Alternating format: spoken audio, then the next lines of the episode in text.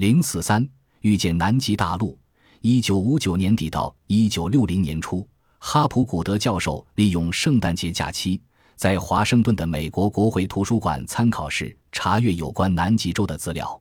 一连好几个星期，他废寝忘食，埋首在成堆的中古世纪地图中展开搜寻的工作。我找到很多做梦也没有想到会找到的东西，十分有趣。我还找到一些描绘南方大陆的地图。有一天，我打开一本地图集，翻到一页，眼睛蓦地一亮，整个人顿时呆住了。那是奥伦提马斯·费纳马斯在一五三一年绘制的世界地图。我瞅着这幅地图下方的南半球，心里想：我终于找到了真正可靠的南极洲地图。地图上的南极洲。整体形状和轮廓像极了现代地图所呈现的这块大陆。南极的位置靠近大陆中央，和现代地图显示的相去不远。环绕海岸的山脉，使人联想到最近几年在南极洲发现的诸多山脉。显然，这幅地图并不是某个人一时一想赏赐给一位法学家的木尖塔，天开凭空捏造出来的。地图上的山脉形状不一，各有各的独特轮廓，有些靠近海岸，有些位于内陆。河流发源自这些山脉，蜿蜒流向大海。每一条河流都依循看起来非常自然、非常可信的排水模式。这显示，南极洲最早的地图绘成时，这块大陆的海岸犹未被冰雪覆盖。然而，地图上所呈现的南极洲内陆。却完全不见河川和山脉的踪影，这意味着内陆地区全被冰雪覆盖。费纳乌斯绘制的地图显示，南极大陆由未被冰封的海岸、山脉和河川。哈普古德教授和麻省理工学院的理查史·崔晨博士检视这幅地图后，做出以下结论：一、费纳乌斯的地图是依据更早的几幅原始地图绘制成的，而后者是根据几种不同的投影法绘成。二，它确实显示南极洲海岸地区被冰雪覆盖前的景况，尤其是穆德后地、恩德比地、维克斯地和位于罗斯海东岸的维多利亚地以及马利伯德地。三，如同皮瑞雷斯地图所显示的，费纳乌斯地图所呈现的南极洲，在一般形貌和地理特征上，都跟现代科学家对冰层下的南极地面进行地震调查后所绘制的地图颇为吻合。哈普古德教授认为，费纳乌斯地图显然证实了一个耸人听闻的看法：被冰雪完全覆盖之前，南极洲曾被人类探访甚至定居过。果真如此，这件事一定发生在很久很久以前。费纳乌斯地图显示，最初绘制南极洲地图的人是生活在极为古远的时代，那时正是北半球最后一个冰河时期结束的时候。一罗斯海之谜。费纳乌斯地图所描绘的南极洲罗斯海，是支持上述观点的进一步证据。南极洲大冰河，诸如毕尔德摩尔和史考特今天的出海口都覆盖着冰层，但这幅绘于1531年的地图却显示，这个地区散布着港湾和河川。这些地形上的特征足以证明，费纳乌斯使用的原始地图当初制作时。罗斯海和它的海岸还没有被冰层覆盖。为了提供这些河川必要的水源，海岸后方必定有一个不被冰封的辽阔腹地。今天，这些海岸和腹地全都埋藏在一英里厚的冰层下，而罗斯海本身则终年漂浮着数百英尺厚的冰块。罗斯海的变迁充分显示，漫长的无冰时期在公元前四千年结束之前。南极大陆曾被一个神秘的文明勘探过，并且绘制成地图。这个论点还有另一个证据，那就是1949年博德南极探险队 （Burden Tartus Expedition） 使用空心桶在罗斯海海床捞起的沉淀物。这些沉淀物分为许多层，区隔十分清楚，反映不同时期中不同的环境状态，诸如粗冰海层、中冰海层、细冰海层等等。最令人惊异的发现是，其中好几层是由细密精致的沉淀物组成，而这些沉淀物似乎是从温带无冰地区经由河川进入海洋。如果有华盛顿卡内基研究所 （Carnegie Institute） 的研究人员使用乌瑞博士发明的 I 年代鉴定法，检视在海水中发现的三种不同的放射元素。结果证明，大约六千年前，携带细密精致的沉淀物入海的河川，确实曾经存在于南极大陆，一如费纳乌斯地图显示的。直到公元前四千年之后，冰河式的沉淀物才开始堆聚在罗斯海海床上。旗下的核心沉淀物显示，在公元前四千年之前，南极地区曾经享有很长一段时期的温暖气候。二。麦卡托与布雅舍的探寻，皮瑞雷斯和费纳乌斯的地图，让我们瞥见了历史上没有一个制图家看见过的南极洲。当然，光凭两幅地图并不足以说服我们，一个已经消失的文明曾经在南极大陆留下踪迹。可是，三、四或六幅类似的地图摊在我们眼前，我们是否还能等闲视之？譬如说，我们是否还能睁一眼闭一眼？继续漠视十六世纪最有名的制图家吉拉德克雷摩，又名麦卡托绘制的一些地图中所蕴含的历史意义。他发明的麦卡托式投影法一注，这是一种以直线表示经纬线的地图绘法，至今仍应用在大部分世界地图上。这个谜样的人物，一五六三年，他突然造访埃及的大金字塔，行踪十分诡秘，据说一生孜孜于探寻古人的学问。并且花了很多年时间搜集古代地图，为自己建立一座庞大的、包罗万象的参考图书馆。值得注意的是，一五六九年，麦卡托编纂地图集，将费纳乌斯的地图搜罗进去。同年，在亲手制作的地图中，他也描绘南极洲这块大陆。这些地图呈现的南极地区，当时犹未被欧洲人发现，可供辨认的包括。位于马利伯德地的达特甲 （Capitan） 和赫拉契甲 （Cap Herlach）、亚孟森海 （Amon Sensi）、艾尔斯华斯地 （Ellsworth Land） 的瑟斯顿岛 （Thurston Island）、白令豪生海 （Bellinghausen Sea） 的佛雷契群岛 （Fletcher Islands）、亚历山大一世岛 （Alexandria Island）、南极半岛 （Antarctic Peninsula）、魏德尔海 （Weddell Sea）、诺维吉亚角 （Cap Norgia）、穆德后地的雷古拉山脉 （Regular Range） 群岛。穆里格伊霍夫曼山脉 （Mole Mountain） 五群岛，哈拉德王子海岸 （Prince Harold Coast），施雷西冰河 （Shiraz Glacier） 在哈拉德王子海岸的入口，卢特佐霍姆湾 l a s s o Home Bay） 的帕达岛 （Padas Land） 以及恩德比蒂的欧雷夫王子海岸 （Prince e Love Coast）。哈普古德教授指出，这些地理特征有些比费纳乌斯地图上描绘的还要清晰。显然。麦卡托手头掌握的一些原始地图是费纳乌斯未曾使用过的。值得一提的何止麦卡托？18世纪法国地理学家菲利比·布雅舍 f i l i p b c h e 早在南极大陆被正式发现之前，就已经绘制一幅南极地图。最不寻常的是，这幅地图显示。他使用的蓝本似乎是年代更为久远的一些地图，比菲纳乌斯和麦卡托使用的蓝本地图也许早上数千年。布雅舍地图呈现的是南极洲被冰层覆盖前的真实面貌，它揭露了如今已被冰封的整个南极大陆的地形，而这种地形，直到1958年国际地球物理年，科学家对南极展开全面性的地质调查后，我们才略有所知。这项调查证实了布雅舍于1737年出版南极地图时所提出的看法，以古老地图现已遗失为依据。这位法国学者画出一条明显的水道，将南极洲区分成东西两块大陆，而中间的分界线就是今天的南极洲纵贯山脉 （Transantarctic Mountains）。如果南极洲不被冰层覆盖，这条连接罗斯海、魏德尔海和白令豪生海的水道。就确实有可能存在，正如一九五八年国际地球物理年的调查所显示的，南极大陆在现代地图上，它是一块连绵不绝的陆地，是由一个庞大的群岛组成，而这些矗立海面上的岛屿彼此之间阻隔着厚达一英里的冰块。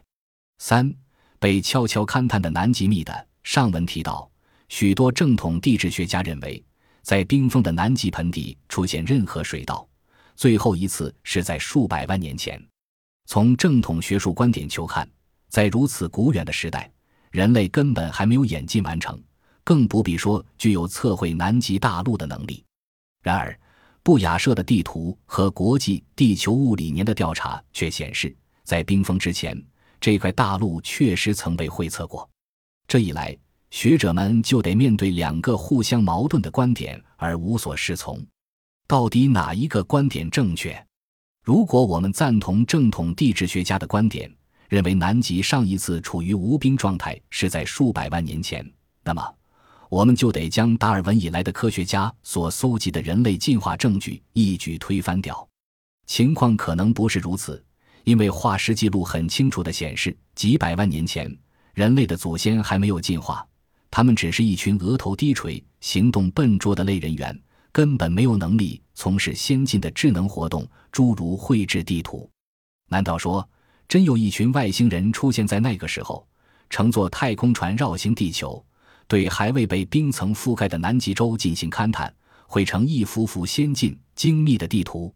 或者，我们是不是应该重新考虑哈普古德提出的地壳一致理论，承认南极大陆在一万五千年前确实曾经处于无冰状态？一如布雅舍的地图所描绘的，有没有可能一个高度发展、足以绘测南极大陆的人类文明，在公元前一万三千年左右曾经出现在地球上，然后忽然消失？若有这个可能，那么这个文明是在什么时候消失的呢？纵观皮瑞雷斯、费纳乌斯、麦卡托和布雅舍的地图，我们不得不承认，在持续好千年的一段时间中。南极洲可能一再被勘探测绘过，而这期间，冰层逐渐从南极内陆向外扩散，直到公元前四千年左右，才将南极大陆所有的海岸吞没。皮瑞雷斯和麦卡托所依据的蓝本地图，极可能是在这个时期的末端，冰层逼近南极海岸时绘制成的。费纳乌斯的蓝本地图显然更为古老，当时冰层只存在于南极内陆。布雅舍使用的原始地图。甚至更为古旧，可能绘制于公元前一万三千年左右。当时整个南极大陆犹未被冰层覆盖。四、南美洲的未来山脉，从公元前一万三千年到公元前四千年这段时期，地球上其他地区有没有被勘探，并且精确地绘制成地图？在皮瑞雷斯地图上，我们也许可以找到答案。这幅地图蕴含的奥秘不仅仅南极洲而已。绘于一五一三年的皮瑞雷斯地图，却相当完整地呈现出南美洲的地形，令人惊异。它不但描绘出南美洲的东海岸，也勾勒出西部的安第斯山脉，而当时的欧洲人根本还不晓得有这座山存在。皮瑞雷斯地图正确地显示，亚马逊河发源于这座尚未被欧洲人探测过的山脉，向东流入大海。依据二十多份不同年代原始文件绘制成的皮瑞雷斯地图，两次描绘亚马逊河，最可能的原因是皮瑞雷斯一时疏忽，重叠使用两份不同的原始文件。第一次描绘时，皮瑞雷斯将亚马逊河流经的路线一直画到帕拉河 （Par River） 河口，但是重要的岛屿马拉河 （Marajo） 却未出现。从哈普古德教授的观点看来，这就显示。皮瑞雷斯依据的原始文件可能具有一万五千年历史。当时，帕拉河是亚马逊河主要或唯一的大海口，而马拉河岛是亚马逊河北岸陆地的一部分。第二次描绘亚马逊河时，马拉河岛却出现在地图上，而且画得颇为精细。尽管直到一五四三年，这座岛屿才被欧洲人发现，这使我们不能不怀疑，地球上曾经出现一个神秘的文明。在好几千年的漫长时期中，对改变中的地球面貌持续进行勘探和测绘，而皮瑞雷斯使用的不同年代的蓝本地图，正是这个文明遗留下来的文件。位于今天委内瑞拉境内的奥利诺科河 （Orinoco River） 和它的三角洲，并未出现在皮瑞雷斯地图上。但是，哈普古德教授指出，这幅地图显示，两个入海口一直延伸到内陆。纵深达二百英里左右，位置就在今天的奥利诺科河附近。地图上的经线和今天奥利诺科河的方位相符，而纬线也大抵无误。这是否显示皮瑞雷斯使用的原始地图绘成后，这两个入海口就被泥沙淤塞，三角洲也日益扩大，直到1592年，福克兰群岛 （Falkland Islands） 才被欧洲人发现，但它却出现在1513年的地图上，纬度正确无误。皮瑞雷斯可能依据古老的图集，描绘出一座位于南美洲东边大西洋中、今天已不复存在的大岛。这座想象的岛屿刚好坐落在赤道北边大西洋中部的海底山脊上，距离巴西东海岸七百英里。而今天这儿有两座名为圣彼得和圣保罗的礁石 （Roxos Petron Paul） 突出在水面上。难道这只是纯粹的巧合吗？有没有可能？这幅原始地图是在最后一个冰河时代绘成的呢。那时的海平面比现在低得多，足以让一座大岛出现在这个地点。五万年前的杰出制图家，其他16世纪地图看来也可能是依据最后一个冰河时代进行的全球性地理勘探所绘制成的。其中一幅绘于1559年，是土耳其制图家哈奇阿莫德 （Haji 的作品。根据哈普基德教授的推断，阿莫德手头上一定掌握有极不寻常的原始地图。阿莫德地图最显著、最令人惊异的特色是，它相当清晰地显示，在阿拉斯加和尤伯利亚之间存在着一块狭长的陆地，宽约一千英里。这块陆地就是地质学家所说的路桥 （Land Bridge）。它以前确实存在过，就在今天白令海峡所在的位置。但最后一个冰河时代结束时所造成的海平面上升，却把它淹没在海浪之下。公元前一万年左右，北半球各地的冰层迅速消融后退，促使海平面上升。有趣的是，至少有一幅古地图显示，瑞典南部覆盖着残余的冰山，而这类冰山当时一定普遍存在于这个纬度的地区。这些残余冰山是出现在托勒密。Claudius Ptolemy 有名的北方地图 Map of the North 上，绘于公元两世纪，出自古典时代最后一位伟大地理学家手笔的这幅地图，遗失了好百年之久，直到十五世纪才被发现。托勒密担任馆长的埃及亚历山大港图书馆收藏大量的古代图籍和手稿，因此他得以参阅古代原始文件，绘制他那幅北方地图。他使用的蓝本地图，至少有一幅很可能是在公元前一万年左右绘成，因为在他那北方地图上，不但呈现当时普遍存在的冰山，也描绘出湖泊，具有今天湖泊的形状，以及跟冰川非常相似的溪流，从冰山流注到湖泊中。众所周知，在托勒密绘制北方地图的时候，历史上的罗马帝国时代。西方人根本不知道欧洲北部曾经存在过冰河时代。十五世纪，托勒密地图被发现时，也还没有人知道这个史实。人们实在很难想象，托勒密地图上的残余冰山和其他地理特征，曾经被欧洲文明之前的任何文明勘探测绘过。托勒密地图蕴含的意义非常明显。意义同样明显的是耶胡迪伊宾班扎拉 （La Udim Banzara）。于一千四百八十七年绘制的航海图 Portolano，这幅欧洲和北非地图所依据的蓝本，可能比托勒密的更为古老，因为它显示冰山存在于比瑞典更南的地区，约莫和英格兰同一纬度。而他所描绘的地中海、亚德里亚海和爱琴海，显然是欧洲冰层消融之前的面貌。当然，那时的海平面比今天低得多。我们发现。这幅地图上的爱琴海拥有比今天多得多的岛屿。乍看之下，这个现象颇令人纳闷。但仔细一想，我们就不难找出原因。班扎拉使用的原始地图是在一万或十二万年前绘制成的。当最后一个冰河时代结束时，爱琴海许多岛屿就被上升的海水淹没，从此消失无踪。再一次，我们似乎又看到一个消失的文明遗留下的。指纹，这个神秘的文明曾经产生过一批杰出的制图家，对世界许多地区进行精确详尽的勘探和测绘。